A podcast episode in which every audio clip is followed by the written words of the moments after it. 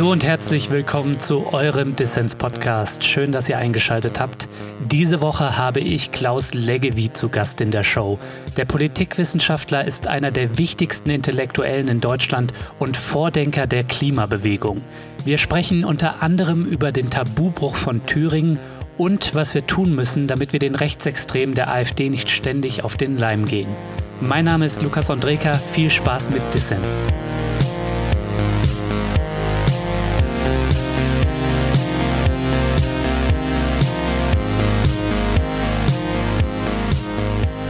Herr Leggevi, was da in Thüringen passiert ist, das hat die Republik wahrlich in ihren Grundfesten erschüttert.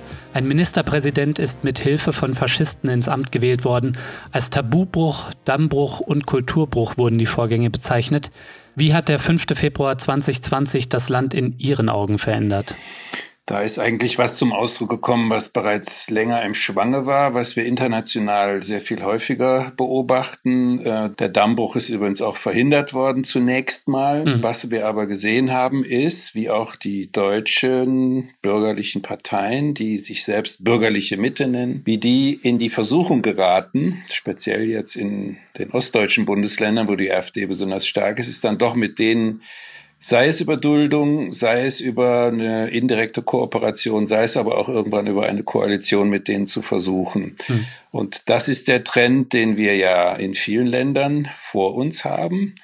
Fangen wir mal in der Europäischen Union an. Da hat es in Österreich schon 2000 ein entsprechend schwarz-blaues Bündnis äh, gegeben mit einer FPÖ, die noch weit rechts von der damaligen AfD stand, mhm. beziehungsweise in Vorläufern der AfD stand. Äh, wir haben es zu tun mit Ungarn und Polen, wo eine ganz offene Flanke der schon sehr konservativ Regierenden zu den noch weiter rechts stehenden Straßenprotesten äh, und Aufmärschen ist.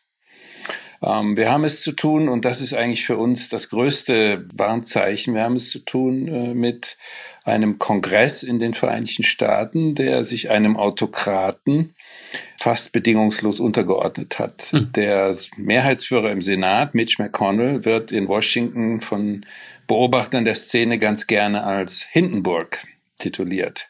Also als Steigbügelhalter einer Trump-Clique, die Republikanische Partei erobert hat, manipuliert und die die jetzt äh, fast vollständig hinter sich gebracht hat. Ich will das andeuten als etwas, was sich international ereignet, dass sich auf der extremen Rechten ein völkisch-autoritärer Flügel überall bemerkbar macht, mhm. der tatsächlich dann auch die Konservativen, die Liberalen, das, was man bürgerliche Mitte nennt, in die Versuchung bringt, den Damm herabzusetzen, das Tabu zu brechen mhm. und tatsächlich in eine Kooperation einzusteigen. Das heißt, dass jetzt die Zivilgesellschaft und der Aufschrei, den der fünfte Zweite verursacht hat, dass das diesen Dammbruch jetzt noch verhindert hat, das ist keine Garantie für die Ewigkeit, höre ich da jetzt raus. Ne? Also halten Sie eine ähnliche Entwicklung wie jetzt zum Beispiel in Ungarn, Polen, der Türkei oder den USA auch hierzulande für möglich? Und wie könnte sie vielleicht aussehen? Die könnte so aussehen, dass es dann tatsächlich beginnend von der kommunalen Ebene, übrigens auch in dem sogenannten vorpolitischen Bereich, da wo wir Feuerwehrvereine, da wo wir NGOs mhm. haben, äh, dass es hier eine Kooperation mit der AfD gibt, dass wir dann auf die Landesebene voranschreiten wo man dann immer sagen kann, äh, ja, wir haben ja keine vernünftigen Mehrheiten sonst, äh, wie sollen wir es sonst machen? Mhm. Ähm, dass es dann eben auch tatsächlich der AfD gelingt, sich auf Bundesebene weiterhin noch nach vorn zu arbeiten.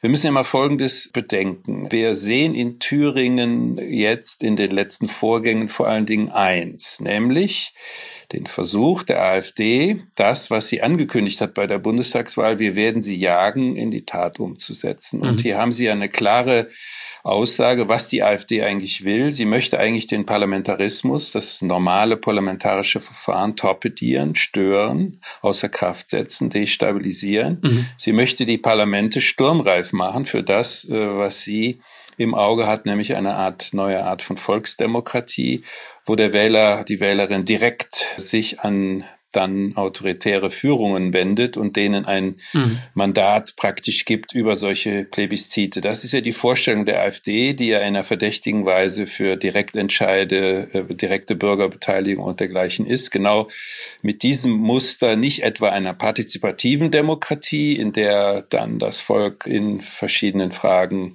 zu konkreten Antworten aufgefordert ist, sondern in einer ganz pauschalen Weise einer anderen Art von Demokratietheorie, der identitären Demokratie, die mhm.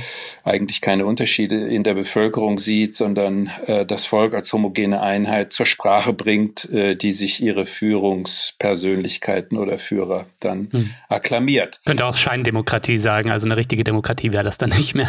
Ja, es ist eben jedenfalls keine Demokratie, die in irgendeiner Weise deliberativ ist, die in irgendeiner Weise pluralistisch ist. Das ist eben der Unterschied. Und das ist jetzt eigentlich der entscheidende Punkt, den man am Thüringen-Fall herausarbeiten kann. Mhm. Die AfD hat gezeigt, äh, was sie meint, wenn sie sagt, wir werden sie jagen, äh, das politische Personal lächerlich machen den Parlamentarismus in seinem normalen Alltag lächerlich zu machen, aber eben auch effektiv zu destabilisieren, die parlamentarischen Vorgänge zu stören, um auf diese Art und Weise so viel Unsicherheit und so viel Frust zu erzeugen im politischen Publikum, dass dann der Durchbruch zu einer autoritären Lösung sich quasi wie von selbst ergibt. Mhm. Und das ist das berühmte Weimar-Szenario. Ich wollte gerade fragen, ne, Thüringen war ja auch das erste Land in der Weimarer Republik, in dem die NSDAP an einer Regierung beteiligt war. Und auch damals war es die sogenannte bürgerliche Mitte, die Steigbügelhalter gespielt hat.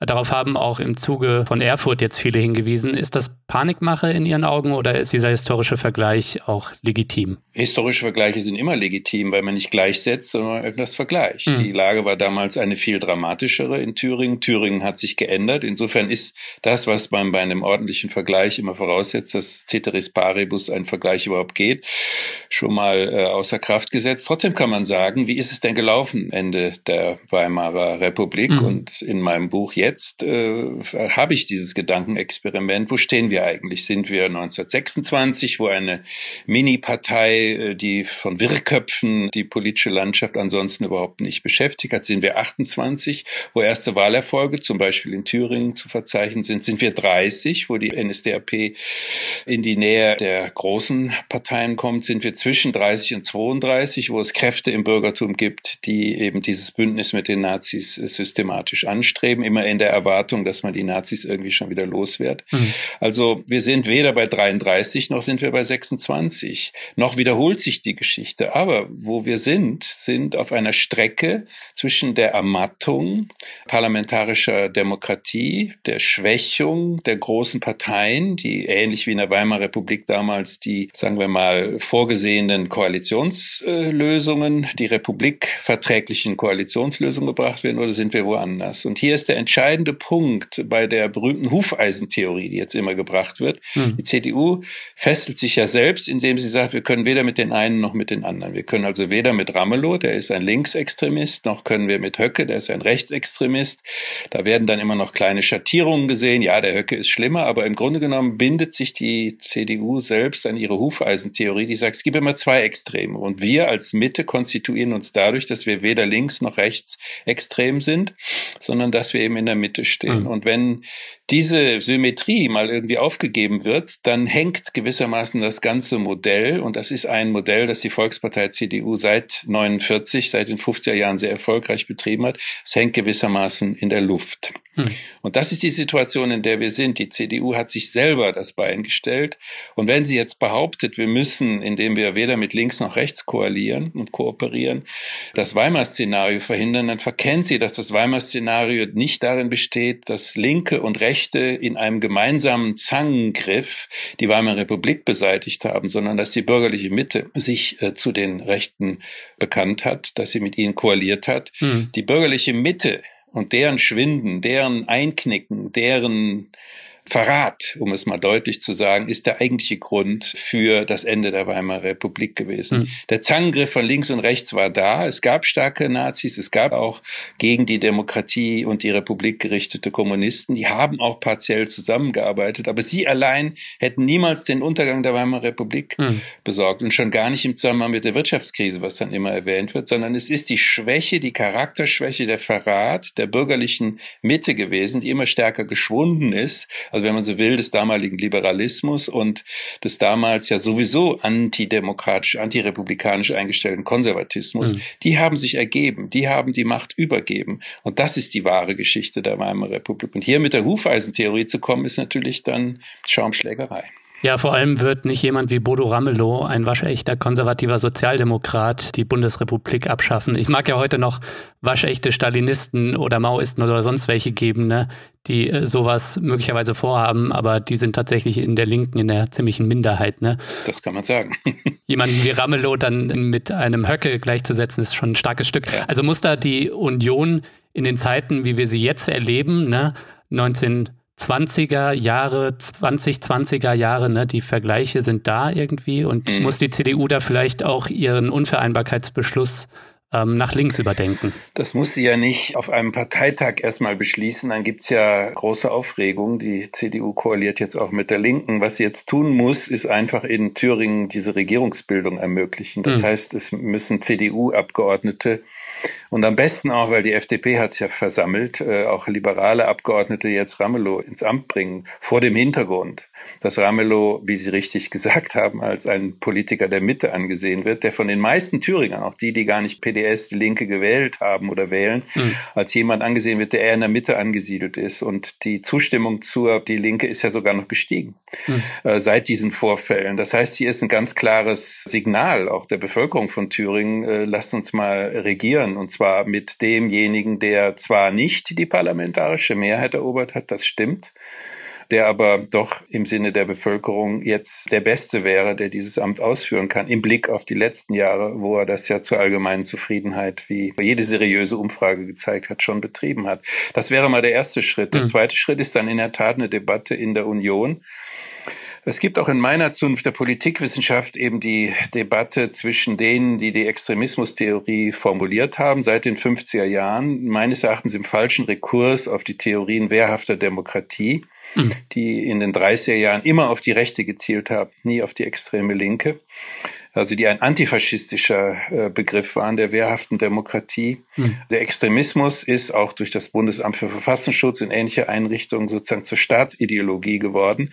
Die hat eine fatale Wirkung gehabt, äh, wie man jetzt bei der CDU wiederum sehen kann, mhm. dass nämlich die bürgerliche Mitte sich nur dadurch definiert, also nicht aus dem Selbstbewusstsein, dass sie eine leistungsfähige Union hervorgebracht hat, das ist ja die wichtigste Parteiinnovation vor den Grünen, die Deutschland überhaupt erlebt hat im 20. Jahrhundert, mhm. die also immer äh, darauf äh, sozusagen achtet, dass sie sich von links und rechts absetzt. Das heißt, Sie hält das Weimer Gespenst aufrecht und kann daraus ihre politische Identität schöpfen, dass sie in der Mitte angesiedelt ist, statt das aus der tatsächlichen Politik, äh, die ja sehr erfolgreich war, der Union zu ziehen und damit auch der Bundesrepublik ein Selbstbewusstsein zu verschaffen, das nicht mehr darauf beruht, dass wir nicht Weimar sind, sondern das darauf beruht, dass sich die Bundesrepublik seit den mhm. 50er, 60er Jahren in eine sehr lebendige, stabile und entwicklungsfähige Demokratie entwickelt hat. Annegret Kramp-Karrenbauer konnte den Landesverband in Thüringen nicht auf Anti-AfD-Linie bringen. Das hat sie politisch den Kopf gekostet. Und jetzt ist der offene Kampf ausgebrochen oder der offene Streit, wo es mit der CDU hingeht. Soll sie konservativer werden? Soll sie weiter irgendwie auf dem Merkel-Kurs sein? Was glauben Sie denn, Herr Leggevi? Wo wird es mit der CDU hingehen? Ja, ich befürchte, dass sie sich weiterhin ein Bein stellt und in diesem Spagat verkümmert. Hm. Ein guter Spagat ist toll, aber ein Spagat, der aussieht wie bei äh, der Anfängerklasse des Balletts, der ist eben peinlich. Und Frau Kamp-Karrenbauer hat den Spagat äh, eben nicht hinbekommen. Mhm. Nicht nur ihre Autorität ist beschädigt worden, sie ging einfach von falschen, wenn man so will, programmatisch-ideologischen Voraussetzungen aus. Äh, ich glaube, dass diese ganzen Fragen, ob die CDU jetzt mehr auf die AfD oder mehr auf die Grünen zugeht, das ist alles altes Denken, wenn ich das mal ein bisschen pauschal sagen okay. darf. Worum es im Moment geht, ist nicht rechts und links, schwarz und rot, oben und unten, arm und reich, alle haben verstanden, dass es im Moment ein ganz dringendes Problem gibt, was wir mit dem Namen Klimawandel belegen. Mhm. Das ist eine absolut existenzielle Bedrohung, nicht der Linken, nicht der Rechten, nicht der demokratischen, der autoritären Regime, sondern es ist eine Bedrohung, die sofortiges Handeln erfordert. Und wofür ich plädiere, ist nicht jetzt ein Ruck nach links, zum Beispiel auch bei den Linken, wie man das jetzt ansatzweise in den Vereinigten Staaten bei den Demokraten sieht. Wir müssen also Sanders äh, und den demokratischen Sozialismus propagieren, dann können wir die Probleme lösen. Nein, was ansteht, ist ein wie auch immer gearteter, und darüber muss jetzt diskutiert werden, das ist die Bandbreite der Debatte, die wir führen, über einen Green New Deal. Mhm. Für alle Demokratien, aber natürlich auch für den Rest der Welt im Sinne des Pariser Klimaabkommens, im Sinne der SDGs, der Nachhaltigkeitsziele der Vereinten Nationen und im Sinne all dessen, wozu wir ja sowohl technologisch als auch ökonomisch fähig sind, wo eigentlich die Politik die große Bremse darstellt. Mhm. Und wenn wir jetzt weiter so machen, ja, also mit der PDS, Linke geht nicht, mit der AfD geht auch nicht, dann ist das im Verhältnis zu den wirklich planetaren Problemen, vor denen wir stehen und im Verhältnis zu den Aufgaben und Verpflichtungen und Verantwortlichkeiten, die wir gegenüber Jüngeren eigentlich jetzt eingehen müssten, ist das alles ein Nebenschauplatz, worüber wir reden. Mhm. Das heißt, wir haben es bei den Blauen oder ich nenne sie lieber Braune, haben wir es ja zu tun, nicht zufällig auch mit denjenigen, die Klimaschutz, Umweltschutz, Nachhaltigkeitspolitik am stärksten torpedieren. Das geht von Trump bis äh, zu den polnischen Kohlelobbyisten, das geht von Putin bis Bolsonaro, das geht quer durch die Welt, dass exakt mhm. diejenigen, die die autoritären Führungen propagieren, die auch die Ideologie eines völkisch-autoritären Nationalismus äh, verfolgen, dass die die Bremser im Klimaschutz, in der Umweltpolitik global sind mit ihrem Nationalismus. Und genau das ist im Moment das Problem. Mhm. Das heißt, wir haben eigentlich, wenn man überhaupt von Spaltungslinien in der Politik redet, nicht mehr die zwischen Rot und Schwarz, sondern eigentlich die zwischen Grün und Blau oder Braun. Über das Klima und über die Spaltungslinien wollen wir nachher auch noch kurz reden. Aber innerhalb der CDU gibt es ja die Werteunion. Die wurde ja auch zwischenzeitlich schon als die Tea Party-Bewegung der CDU beschrieben und vertritt innerhalb der Partei unter anderem AfD-Positionen. Das beobachten Sie doch auch, oder? Also dieser Streit findet ja schon statt innerhalb der CDU. Wobei sich die Union schwer hüten müsste, aus einem Mäuslein einen Elefanten zu machen. Die Werteunion ist weit entfernt von der Tea Party. Okay. Die Werteunion äh, lebt von Herrn Maaßen und anderen äh, Figuren und Wichtigtouren. Mhm. Die lebt auch davon übrigens, dass Print- und Rundfunkmedien ihnen ständig das Mikrofon hinhalten. Okay. Weil wir natürlich unglaublich gerne sehen, wie sich die CDU zerlegt. Also, weil das hat ja auch was, hat ja Unterhaltungswert. Mhm. Aber mehr als Unterhaltungswert hat diese Werteunion wahrlich nicht. Was das Problem ist, ist, dass ein Herr Merz der ja im Moment durch die Lande tingelt, mit freudigem Gesicht über all das, was äh, jetzt passiert ist, dass der sich auf die Werteunion beruft. Also auch für ihn ist das nur ein Sparringspartner. Das sind Leute, die ihn am Ende überhaupt nicht interessieren. Hm. Das heißt, die Werteunion ist im Grunde genommen so eine Art Popanz, den man aufbaut, wenn man sagt, die CDU darf nicht so weit nach links, was ja de facto immer nur heißt, in Richtung Grüne geht. Hm. Das heißt, sie tut exakt das, worüber ich schon gesprochen habe, nämlich einen ökologischen Pol zu bilden im Blick auf das, was im Moment Moment passieren muss.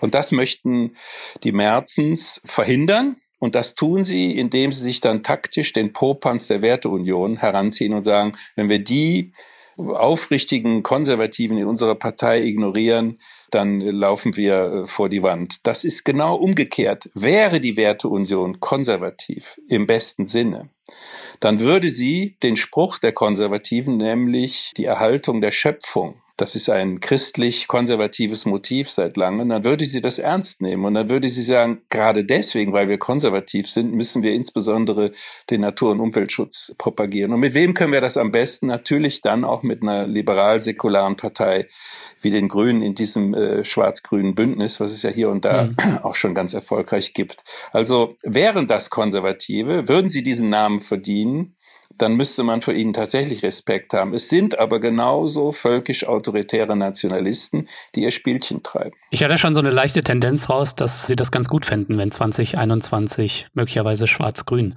zustande kommt. Es gibt ja nämlich auch manche Linke, die sagen, es wäre doch ganz schön, wenn die CDU jetzt zum Beispiel mit einem Friedrich Merz weiter nach rechts rückt. Das würde vielleicht irgendwie wieder so ein bisschen Profil im Wischiwaschi-Parteiensystem schaffen und dann würden vielleicht links-progressive Parteien, Mitte-links-Parteien sich mal zusammenraffen und nochmal irgendwie grün-rot-rot ausprobieren oder sowas. Aber Ich höre schon ein bisschen raus, das äh, wäre jetzt gar nicht so in Ihrem Interesse oder in Ihrem Wunsch. Das liegt wahrscheinlich daran, dass ich zu alt bin und denke, wir haben zu wenig Zeit. Also solche Spielchen der Linken, solche taktische Spielchen, äh, das erinnert mich immer an Franz Josef Strauß, der hat mal die Sonthofen-Strategie propagiert, der hat mal gesagt, es muss besonders schlimm werden, dann sind wir an der Macht. Ja, äh, das Stimmt, war 1980. Ja. Verelendungstheorie, ja? ne? Ja, und wenn jetzt die CDU mal wirklich auf den Hund gekommen ist, ja, dann äh, können wir sozusagen durchstarten. Es gibt für Rot-Rot-Grün in diesem Land im Moment absehbar gar keine Mehrheit. Mhm. Die hatte es, die hatte es sogar im Bundestag. Die hatte es noch vor kurzem im Bundestag. Sie ist nie realisiert worden aufgrund der Eitelkeiten eines Herrn Lafontaine,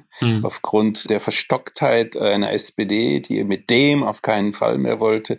Die Wiedervereinigung der Linken, die in der Taz zum Beispiel gerne Stefan Reinecke äh, propagiert, das wäre das Beste, was passieren könnte. Aber dann ist es immer noch so, dass die Grünen da nicht sozusagen organisch mit einbezogen werden. Ich bin auch nicht für eine schwarz-grüne Koalition, sondern ich bin für eine grün-schwarze Koalition. Hm. Das heißt, wie auch immer die Mehrheitsverhältnisse dann sind und wer dann Kanzlerin und Kanzler wird, äh, ist es so, dass auf jeden Fall die Programmatik einer Partei, die überhaupt noch eine Antwort gibt auf die Probleme, die wir im Moment haben, auf jeden Fall eine ökologische sein muss. Ob das die Grünen in jeder Hinsicht überhaupt bringen, das ist, steht noch in, in Frage. Das müssen sie erst beweisen.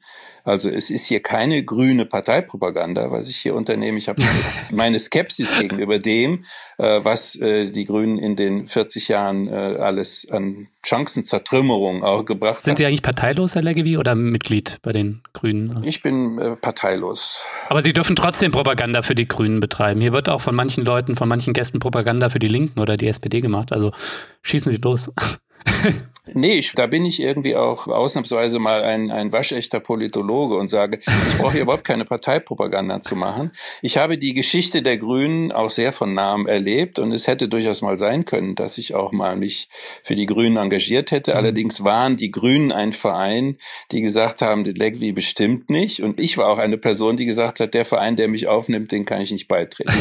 also das hat auch eine, eine, eine wechselseitige Distanz. Die ist gut, weil es eine intellektuelle Distanz ist ist, äh, die ganz klar macht, wofür ich bin, für ein politisch-ökologisches Programm. Das tue ich seit Mitte der 70er Jahre. Und ich bin nicht ein Parteigänger der Grünen, der sozusagen auf Gedeih und Verderb sagt, was immer die tun und wen immer die auswählen, ist das schon äh, richtig. Aber was ich sagen kann ist, oder was ich zum Ausdruck bringen möchte und wofür ich werbe, ist, dass tatsächlich ein ökologischer Pol sich in der Mitte der Gesellschaft bildet. Da hätten wir eine andere Form der Mitte, eine, die Verantwortung übernimmt, eine, die Chancen nutzt, ja, und dass das von den Grünen sehr maßgeblich mitbestimmt wird und dass ich mit denjenigen, die jetzt bei den Grünen das Führungspersonal bilden und die in diese Richtung zielen, sehr einverstanden bin, das kann ich sagen.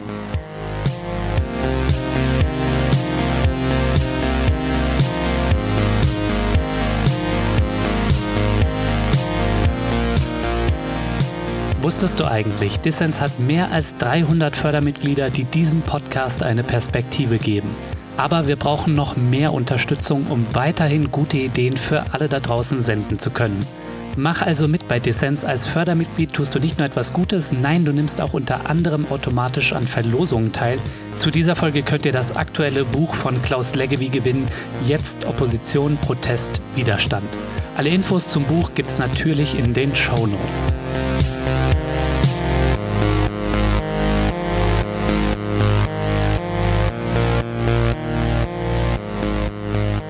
Ihr hört den Dissens-Podcast. Zu Gast ist der Politikwissenschaftler Klaus Leggevi.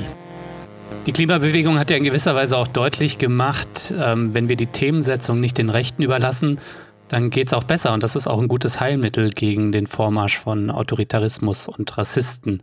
Jetzt hat Fridays for Future ein Jahr gefeiert. Wie fällt eigentlich Ihre Bilanz aus? Ja, das ist das Beste, was uns passieren konnte. Ähm, hm. Ich sage mal kleine Episode. Ich war längere Zeit Mitglied des wissenschaftlichen Beirats der Bundesregierung Globale Umweltveränderung. Mhm. Das ist der berühmte Klimabeirat, der immer von den zwei Grad gesprochen hat, übrigens seit den 90er Jahren und zwar sehr zu Recht. Und dieser Klimabeirat hat auf der Strecke zwischen unserem Gutachten über die große Transformation, wo im Grunde genommen so eine Art generelle Roadmap für eine Transformation zur Nachhaltigkeit dargestellt wurde aus wissenschaftlicher Sicht und den jüngeren Veröffentlichungen, die der Beirat gemacht gemacht hat, mal ein Policy Paper gemacht, das hieß auf dem Weg zu einer Weltbürgerbewegung. Mhm. Weltbürgerbewegung.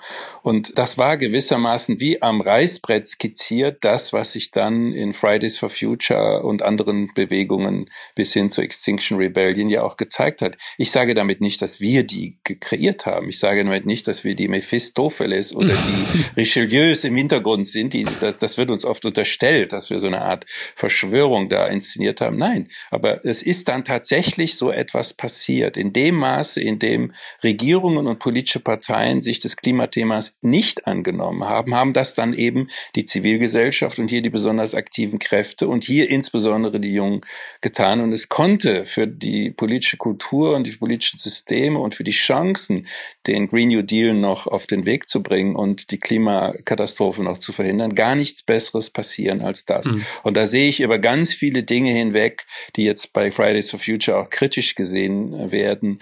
Ich kann mit diesem Thunberg-Bashing überhaupt nichts anfangen, gerade wenn sie von Menschen aus meiner Generation oder etwas jüngeren kommt, die dann gewissermaßen geschmäcklerisch das hier zitieren, was da alles falsch läuft mit einer Veranstaltung, wo, wo man Eintritt zahlen muss. Das ist alles Pillepalle im Verhältnis zu dem, was die tatsächlich thematisieren, was sie nach vorne bringen, wo sie Druck gemacht haben. Und dieser Druck der wird nicht ewig dauern, weil ich kenne die Geschichte sozialer Bewegungen, aber der muss sich eben parlamentarisieren. Das ist sozusagen mein Aufruf an die andere Seite. Also jetzt nicht sozusagen eine Radikal-APO zu bringen und radikal fundamentalistisch Deep Ecology zu propagieren und zu sagen, der, die Welt geht unter, mhm. sondern jetzt tatsächlich sich auf die Chancen auch äh, einzustellen, die ein Green New Deal auch bietet und dabei dann auch wiederum kompromissfähig zu sein. Ich wollte gerade fragen, was muss denn die Klimabewegung Ihrer Ansicht nach 2020 tun. Ist ja ein wichtiges Jahr auch wieder. Und es kann ja nicht schnell genug gehen. Und mancher würde vielleicht sagen, die Bilanz Fridays for Future fällt gemischt aus. Sie haben das Thema Klima wie keine Bewegung vor Ihnen in Medien, Parlamente, Kneipen getragen und haben auch zu politischen Weichenstellungen geführt, wenn auch nicht vielleicht zu den ganz großen. Aber was muss sich Ihrer Ansicht nach 2020 tun in der Klimabewegung? Man muss jetzt auf zwei Füßen gehen, ja. Also der Druck auf der Straße, der kann sozusagen selektiver werden, der kann intelligent, noch intelligenter werden. Hm der kann sich auf bestimmte einzelne Politikbereiche nochmal beziehen. Wir haben eine Riesendebatte im Moment auch in der Landwirtschaft, auch mit den Bauern. Äh, wie geht das weiter? Wir haben eine Riesendebatte in der, bei den Stadtplanern, bei den Architekten. Mhm. Wir haben eine Riesendebatte äh, im Blick auf die Mobilitätsmuster. Das heißt, Fridays for Future kann da noch intelligent äh, sozusagen diverse Publika und diverse Policyfelder bedienen. Das ist das eine und das können sie außerparlamentarisch tun indem sie dorthin gehen, wo darüber diskutiert wird, indem sie deutlich machen, wir beobachten euch, wir haben euch im Blick. Wenn ihr nichts tut, äh, dann fordern wir uns euch auf, mehr zu tun. Und auf der anderen Seite sollten sie sich nicht einer parlamentarischen Opposition, einer parlamentarischen Alternative dann auch verschließen und insbesondere nicht einer Regierungsbildung. Das, was auf europäischer Ebene jetzt äh, mit Ursula von der Leyens ziemlich aufgejazzten Man on the Moon Project passiert, äh, wo der Green New Deal ja europäisch formuliert wird, das ist im Grunde genommen etwas, worauf man zugehen muss und wo man sagen muss, das ist im Grunde genommen richtig. Die EU war noch nie so weit bei den Umwelt- und äh, ja, Nachhaltigkeitszielen, die wir propagieren. Wir schauen uns das auch an und es ist immerhin näher bei dem, äh, was wir uns wünschen. Mhm und nicht mehr so sehr auf dem, was man das neoliberale Europa bezeichnet hat. Und dann muss man da auch dann wiederum sehr konkret werden. Man muss dann auch Brüssel, die Ebene Brüssel sehr stark äh, einbeziehen. Denn wer soll das machen weltweit, äh, wenn es die Amerikaner, die Brasilianer, die Russen, die Inder, äh, die Chinesen nicht tun? Mhm. Ja, und man wird konstruktiv auch Kritik üben müssen, ne? Denn wenn der Green New Deal am Ende nur ein Wachstumsprogramm ist und wir nicht gleichzeitig auch über Degrowth oder Postwachstum reden, dann ähm, bringt es das vielleicht perspektivisch auch nicht. Ja. Geht Öko eigentlich ohne links? Also sind Kapitalismus und Klimaschutz als grüner Kapitalismus vereinbar oder brauchen wir perspektivisch eine andere Wirtschaftsweise ohne Wachstum? Möglicherweise sind sie nicht vereinbar. Möglicherweise ist der Kapitalismus das, das störerische Monster. Äh, Möglicherweise ist das zu spät. Möglicherweise sind die Kräfte im Kapitalismus, die gewissermaßen im marxischen Sinne das gesamtkapitalistische Interesse formulieren, das ja ein Überlebensinteresse des Kapitals war, das sich ja dann zum Beispiel mit der Arbeiter Bewegung arrangiert hat und daraus vernünftige wohlfahrtsstaatliche Lösungen entwickelt hat. Möglicherweise ist der Kapitalismus dazu nicht fähig. Hm. Äh, wenn er das nicht ist, kann ich nur mit meinen französischen Ziehvätern wie Castoriadis und anderen sagen Sozialisme ou Barbarie, dann kann ich nur sagen, das ist die Barbarei. Wir müssen den Sozialismus äh, propagieren. Ich sehe im Moment dafür nicht unbedingt die großen Mehrheiten, weder in den USA noch in Europa noch gar in China, wo ja eine Form von Sozialismus propagiert wird, der alles in den Schatten stellt, was an Perversionen des Sozialismus überhaupt nur sich, man sich ausdenken konnte. Hm. Also ich glaube, dass, äh, dass auch das hat was mit meinem Alter und mit meiner Ungeduld zu tun. Ich glaube, dass man sich mit dem mhm. Kapitalismus, der sehr vielfältig ist, wie wir wissen, es gibt nicht den Kapitalismus, sondern unterschiedliche kapitalistische Modelle, dass man sich mit dem, äh, wie er in Mitteleuropa, in Skandinavien, in den Niederlanden äh, propagiert wird, dass man sich mit dem arrangiert und schaut, man auf diese Art und Weise weiterkommt. Das ist ja zunächst mal auch ein Setzen auf marktwirtschaftliche Lösungen, die auch bei der Klimaproblematik durchaus ihre Begründung haben. Das ist natürlich dann auch ein Setzen auf äh, grünökologische Mehrheiten in den Parlamenten und entsprechende Regierungen, die dann Maßnahmen der Gesetzgebung einführen. Und es hat vor allen Dingen auch was zu tun mit der Bindung an eine Zivilgesellschaft, die mhm. ja im Moment wirklich durchaus verzweifelt versucht, äh, ihr Verhalten zu ändern. Es gibt ja sehr viele Menschen, und das akzeptiere ich, und darüber mache ich mich nicht lustig, die versuchen als Individuen oder in den Familien, Gemeinschaften, Gruppen, in denen sie sind, etwas zu tun. Das finde ich eine sehr gute, eine sehr gute Entwicklung. Ich sage mal, es hilft auch nichts, irgendwie auf absoluten Standpunkten zu verharren. Wahrscheinlich muss die sozial-ökologische Transformation oder sie muss äh, in Anbetracht der Zeit, die wir nicht haben, muss sie im Kapitalismus anfangen und dann aber vielleicht darüber hinausweisen, ne, in irgendeiner Form. Ja, weil sich zwei Dinge geändert haben. Auch die Grünen sind noch angetreten unter dem Fortschrittsparadigma, aber sie haben gesehen, wo sozusagen die Kehrseiten, die Schattenseiten, die schwarzen Seiten, die Nachtseiten des Fortschritts gewesen sind. Das haben sie schon sehr genau äh, erkannt.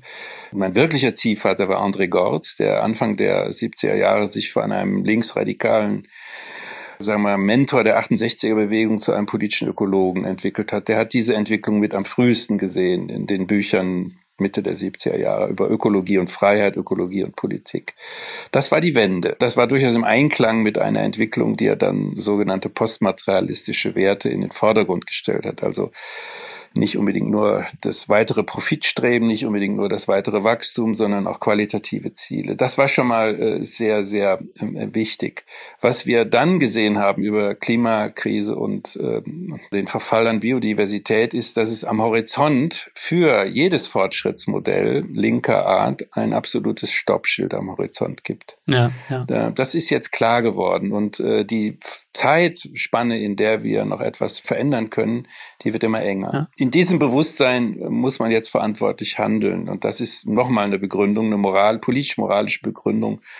Übrigens auch eine kognitiv-intellektuelle Begründung für diesen ökologischen Pol im Zentrum unserer Gesellschaften. Und was wir dann auch noch begriffen haben, wenn ich das noch kurz sagen darf, ist, dass die Natur nicht etwas ist, an der man sozusagen jetzt ein bisschen herumrepariert und dann ist alles gut sondern wir sehen es, dass die Natur der ist es völlig egal im Anthropozän, ob der Mensch überlebt oder nicht.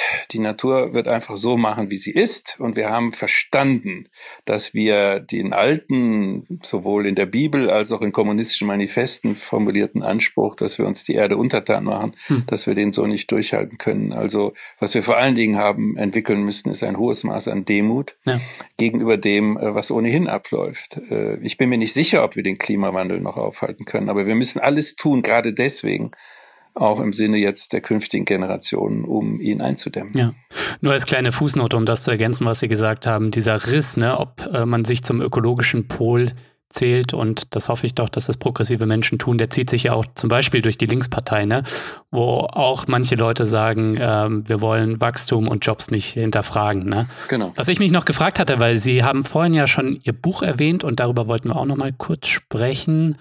Es heißt Jetzt Opposition, Protest, Widerstand und darin werfen sie einen Blick auf den globalen Vormarsch von Populisten, Autokraten und Rassisten und wie wir ihn als Gesellschaft aufhalten können. Und es steckt schon im Titel Opposition, Protest, Widerstand lauten ihre Losungen. Und mir ist dazu natürlich eingefallen, dass natürlich auch die Klimabewegung sich widerständig zeigt. Äh, wir haben schon über Extinction Rebellion gesprochen. Die Schülerstreiks sind natürlich auch ein Beispiel, Streik als Form des Widerstands und Ende Gelände wäre vielleicht auch noch zu erwähnen. Muss die Klimabewegung vielleicht noch widerständiger werden, wenn sich nicht genug bewegt in der Politik? Und was sind vielleicht die Grenzen von Widerstand? Ja, ja, unbedingt. Sie muss sich auf jeden Fall intelligente Formen zivilen Ungehorsams äh, genauestens anschauen. Mhm. Vor allen Dingen muss sich natürlich Extinction Rebellion andere davon äh, überzeugen lassen, dass Gewaltaktionen auf jeden Fall zu vermeiden sind, dass dieser Widerstand auf jeden Fall friedlich sein muss und wir haben es erlebt in London, in der U-Bahn, wie dann Extinction Rebellion Leute den U-Bahn-Verkehr an bestimmten Knotenpunkten lahmgelegt haben, wie sie dann den Zorn derjenigen auf sich gezogen haben, die mal bitte jetzt schnell zur Arbeit wollten, hm. die also in der kapitalistischen Maschine drinstecken und äh, denken, äh, sie sind eigentlich schon für Nachhaltigkeitsziele, aber bitte nicht so. Das heißt, die Aktionen müssen klug sein, die müssen die richtigen treffen. Insofern ist die Widerstandsdimension drin, was ich da aufgemacht habe, Opposition Protest, Widerstand ist ja im Grunde genommen eine sich öffnende Schere, ähm, wo man mit Opposition noch argumentieren kann in den parlamentarischen Systemen, die noch funktionieren. Mhm dann ist der Schwerpunkt exakt dort. Wir haben eine vernünftige parlamentarische Opposition in vielen Demokratien und dann ist da der Ort, um Alternativen äh, vorzuschlagen und Mehrheiten für Mehrheiten zu werben. Es gibt natürlich die Notwendigkeit, wie wir sehen, in Bereichen, die die Politik besonders vernachlässigt hat, auch Protest, Straßenprotest zu machen, also deutlich zu artikulieren, dass hier eine Repräsentationslücke besteht. Und es gibt dort, wo längst autokratische Verhältnisse eingetreten sind, äh, dann auch zu Widerstand überzugehen im Sinne von friedlichem zivilen Ungehorsam. Letztendlich ist das eine Ultima Ratio. Wir haben es sogar im, im Grundgesetz stehen, in Artikel 20.4, dass wenn die äh, freiheitliche Ordnung bedroht ist, aufgehoben wird, äh, das Volk ein Recht auf Widerstand hat. Das ist eine Ultima Ratio. Das ist im Grunde genommen nur eine Denkfigur, ein, eine Art, ein Gedankenexperiment. Aber das muss man sich sozusagen in petto halten für Fälle, in denen tatsächlich dann die Autokratie so stark wird, wie sie das beispielsweise in China geworden ist. Aber Sie würden jetzt in Bezug aufs Klima sagen, es gibt, kann, kann niemals einen Punkt geben in parlamentarischen Demokratien, wo ähm, Widerstand in einer starken Form gerechtfertigt wäre, weil die Demokratie selbst nicht in der Lage ist, irgendwie die ökologische Frage zu lösen. Ich meine, das war ja zum Beispiel was, was dem Mitbegründer von Extinction Rebellion, ich habe seinen Namen leider vergessen, Allem. zum Vorwurf gemacht wurde, dass er gesagt hat, okay, die Klimafrage ist irgendwie wichtiger als die Demokratiefrage, so hm. äh, leistet Widerstand. Das glaube ich nicht, dass man das so machen sollte. Es ist dann noch da der unsägliche Holocaust-Vergleich gezogen worden. Damit wollte er gar nicht den Holocaust relativieren, sondern nur die Klimakatastrophe auf die Stufe des Holocaust heben. Also all diese Vergleiche hingen sinken äh, gewaltig, führen im Diskurs in die, in die falsche Richtung. Demokratien sind immer noch am besten in der Lage, die Klimakrise hm. zu bewältigen. Ähm, das war genau der Ansatzpunkt von André Gortz und anderen, die über Ökologie und Freiheit gesprochen haben. Niemand möchte in einer Gesellschaft leben, in der die Klimakrise mit autokratischen äh, Mitteln verhindert wird. Was übrigens auch nicht funktionieren wird, weil in China sieht man, äh, dass autokratische Lösungen dem Klimaschutz auch nicht äh, besonders viel äh, weitergeholfen haben. Hm. Also ich glaube, dass das eine falsche Ebene ist. Wir brauchen eine demokratische Bewegung für Klimaschutz, Umweltschutz, für Nachhaltigkeit. Und die kann sich auch durch Überzeugung und durch die Gewinnung von Mehrheiten äh, noch entwickeln.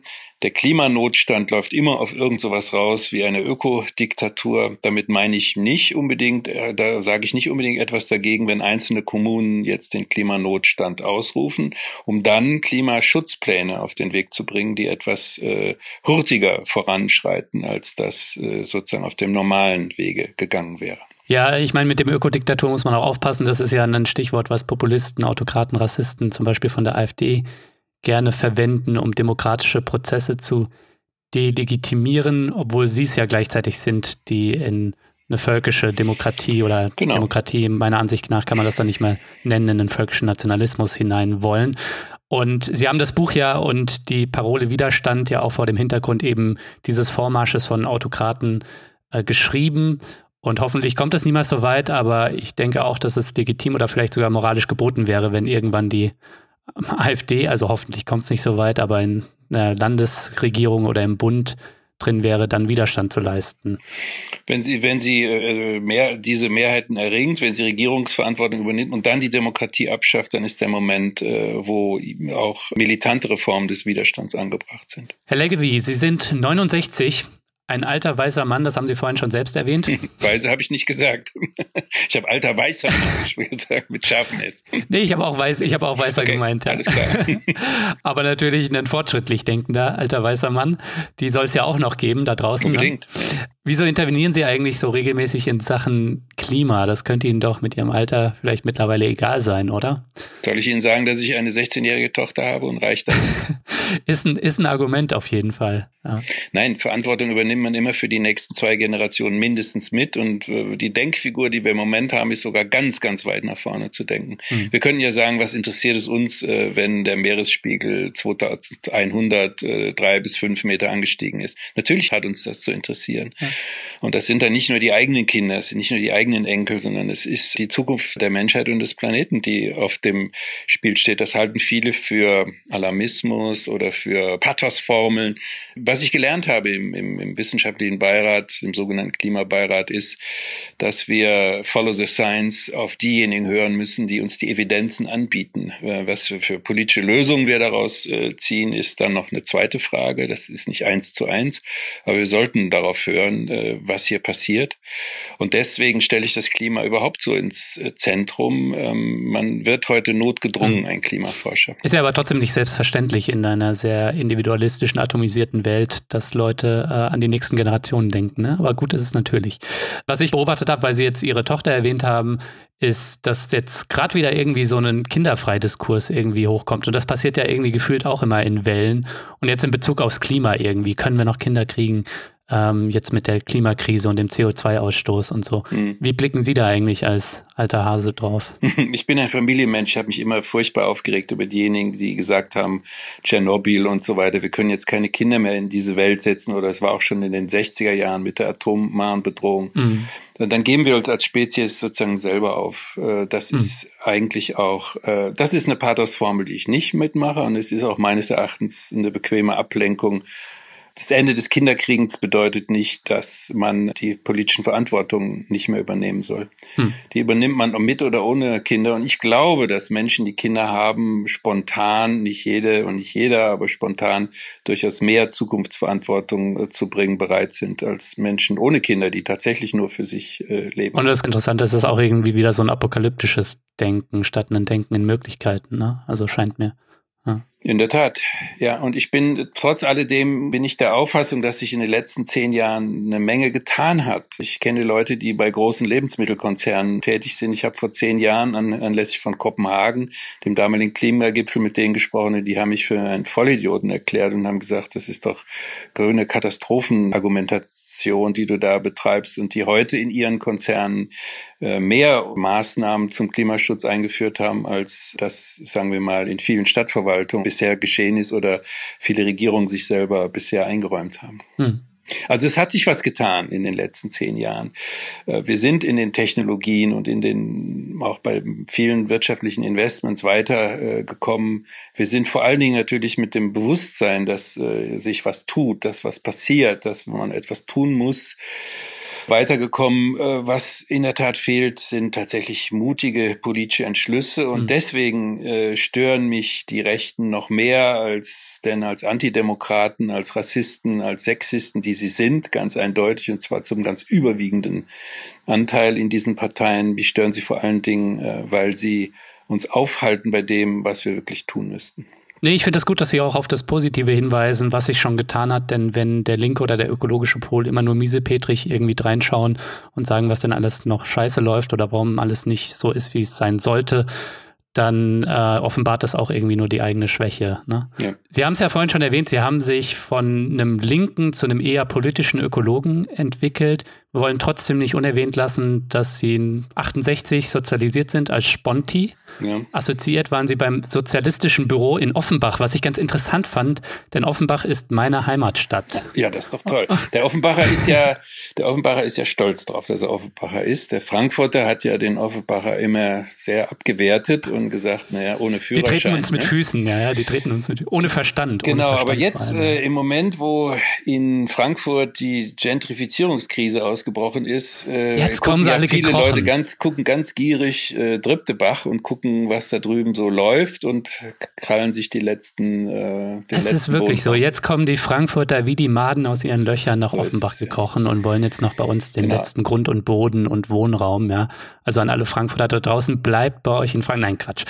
Im Blick auf meine Mehrheitsfähigkeit und die mir geäußerten Sympathiebekundgebungen war ich eigentlich auch immer mehr Offenbach als Frankfurter. Waren sie immer mehr Offenbacher oder ja, wie? immer oder? mehr Offenbacher. Okay. Ich habe immer einen auf die Nuss gekriegt. Äh, Man, man wächst äh, als Offenbacher natürlich auch über sich hinaus. Ich bin aber nur ein virtueller Offenbacher. Ich bin natürlich Kölner. Ja, Und als Anhänger und Mitglied des ersten FC weiß man, was Niederlagen sind. okay. Und weiß, dass man nach Niederlagen wieder aufsteht und wieder aufsteigt. Ich bin kein Anhänger von Fußball im Allgemeinen, aber wenn man Anhänger von Kickers Offenbach ist, dann weiß man auch, was Niederlagen sind, zumindest in letzter Zeit. Dann weiß man das noch mehr, genau. Aber ich wusste nicht einmal, dass äh, Offenbach so der Nabel der Revolution und der Umwälzung der damaligen Gesellschaft war. Wie war das eigentlich damals in Offenbach? Ich war ja schließlich noch nicht einmal auf der Welt, bin ja 89er Ja, ähm, Jahrgang. Wie war das damals in Offenbach? War ja. bestimmt richtig heiß. Soll ich Ihnen was verraten? Ja, gerne. Das Büro des sozialistischen Büros, was ich ja einen unmöglichen Namen schon immer fand, weil wir keine Bürokraten sein wollten, aber das Büro war tatsächlich in Offenbach und äh, da ich im Wesentlichen Mitglied der Linksredaktion war, die immer in Frankfurt oder sonst wo getagt hat, bin ich mein Leben damals jedenfalls nicht in Offenbach gewesen. Okay. Das war äh, eine Bürogemeinschaft, die von Klaus Fack und seiner Familie geführt wurde, wo dann in der Tat auch manchmal Sitzungen waren, aber die fanden immer ohne mich statt. Ähm, ich habe auch im sozialistischen Büro äh, organisationspolitisch keine große Rolle gespielt. Was wir damals hatten, war eine sehr, sehr interessante Vorläuferzeitung der Taz, nämlich die Links, Mhm. die, die wir auch immer pluralistisch, äh, was heißt geführt? Undogmatisch und so die weiter. ne? pluralistisch, äh, undogmatisch ausgestattet wurde. Das war eigentlich so die Heimat und das Sozialistische Büro ist schon ein Inkubator der Grünen gewesen, ist schon ein Instrument gewesen, um die Linksradikalen, um Dani Cohn-Bendit, Joschka Fischer und andere auf die parlamentarische Spur zu führen, ist schon ein, ein Scharnier gewesen zwischen linken Sozialdemokraten, die eigentlich äh, Ökopazi die, die Pazifisten waren, und einer Ökologiebewegung, die sich 20 Jahre später äh, ergab. Insofern, die Geschichte des sozialistischen Büros gehört noch geschrieben. Und was mich noch gewundert hatte, ist, dass sie jetzt Bernie Sanders ähm, in den USA und seine Bewegung, die er vor allem auch unter jungen Leuten, also Leuten wie mir, so ein bisschen losgetreten hat, dass sie das eher skeptisch sehen, weil er ja auch jemand ist, der einen Green New Deal am ehesten umsetzen würde und zum Teil auch dafür eintritt. Hm. Weil für mich drückt er tatsächlich so ein bisschen eine Hoffnung auf, aus. Nicht nur eine Hoffnung darauf, dass die Demokratische Partei irgendwie so ein bisschen sozialdemokratischer im europäischen Sinne wird, ähm, sondern auch die Hoffnung, dass da jemand ist, der ähm, wirksam etwas gegen Trump ausrichten kann. Ja, das stimmt ja eben gerade nicht. Wenn Bernie Sanders Kandidat wird, es bleibt Trump vier weitere Jahre. Das glauben Sie echt? Ich glaube das nicht. Ja, ziemlich sicher. Wenn man weiß, wie die Vereinigten Staaten funktionieren, ist relativ egal, was Bernie Sanders in Massachusetts, in New York, in Kalifornien äh, an Stimmen bekommt und wie viel Junge er da auf seine Seite bringt und wie er im Internet präsent ist. Er muss in Ohio, Pennsylvania, Michigan, Wisconsin, Florida, da muss er punkten und das geht mit Bernie Sanders sehr viel schlechter. Mein Favorit ist schon seit langem, äh, schon zu einem Zeitpunkt, wo den überhaupt noch niemand auf dem Schirm hatte, Pete äh, Buttigieg. Okay. Das ist der Kandidat, der aus einem der aus dem Rust Belt kommt, der eine gewisse Erfahrung hat, wie man äh, in deindustrialisierten Regionen den Laden zusammenhält, der als linker Christ bestimmte moralische Überzeugungen gegen das Weiße Haus wieder ins Feld führt. Und er passt vor allen Dingen für die amerikanische Gesellschaft. Wir als Europäer können uns einen Bernie Sanders gut vorstellen. Aber wenn Sie mal bei Bernie Sanders genau hingucken, dann haben Sie auch einen Jer Jeremy Corbyn Nummer zwei. Da passiert nicht viel. Und ich wundere mich sehr, dass junge Menschen sich nicht für Pete Buttigieg äh, engagieren, sondern für den alten Sanders. Äh, und mich wundere mich sehr, dass sie sich nicht für, wenn sie ein sozialdemokratisches Programm, Projekt haben, dann müssen sie sich für Elizabeth Warren einsetzen. Ich meine, mich wundert es nicht. Äh, ich verfolge das relativ intensiv, auch über einen Podcast, der direkt an die Bewegung angeschlossen ist. Ähm, mhm. Ja, aber ich bin gespannt. Das wäre jetzt ein Thema für einen ganzen weiteren Podcast. Genau. Ich möchte zum Ausblick nur noch mal fragen, wie sehen Sie Deutschland in 20 Jahren? Haben wir dann immer noch mit AfD, Höcke und Co. zu kämpfen oder sind wir an einem besseren Punkt in der Geschichte? Ich glaube, dass sich insgesamt die Welt sehr viel schneller verändern wird, als wir es jetzt für möglich halten. Und das hängt mehr mit den externen Faktoren zusammen, sagen wir mal mit dem Planeten Erde und nicht mit der politischen Welt. Mhm. Und ich glaube, dass das sehr viel äh, aufwirbeln wird. Das kann sehr schief gehen und autokratische Lösungen erst recht favorisieren. Das kann aber auch zum Aufwachen führen und kann dazu führen, dass sich äh, insbesondere unsere Zuhörerinnen und Zuhörer aus der Komfortzone herausbewegen und merken, dass es ernst ist und dass sie alle ihren Arsch hochkriegen müssen, wie wir in Köln sagen, um äh, sich politisch zu engagieren. Und dann sehe ich für die Bundesrepublik, für Europa, ich denke auch gar nicht mehr sehr in bundesrepublikanischen Kategorien, sondern ich denke, wie wird sich Europa entwickeln. Punkt, ja. Dann könnten wir diese Schlagseite, äh, die jetzt nach Ost-Rechts geht, die könnten wir vielleicht wieder überwinden und Europa auch einen neuen Atem einhauchen dann äh, sehe ich da eigentlich ganz positiv in die Zukunft. Hm. In 20 Jahren bin ich 90. Falls ich das noch erlebe, können wir uns dann widersprechen. Ich nehme Sie beim Wort. Ich werde Sie dann kontaktieren. Okay. Herr Leggevi, vielen Dank für das Gespräch. Ich habe zu danken. Vielen Dank.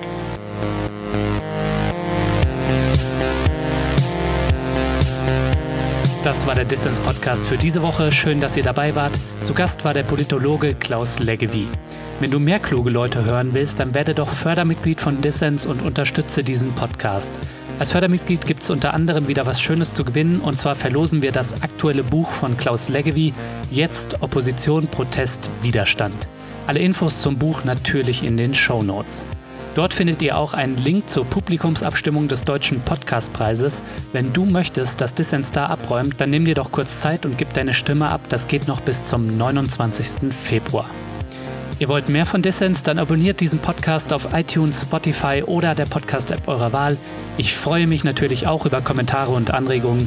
Danke fürs Zuhören und bis nächste Woche.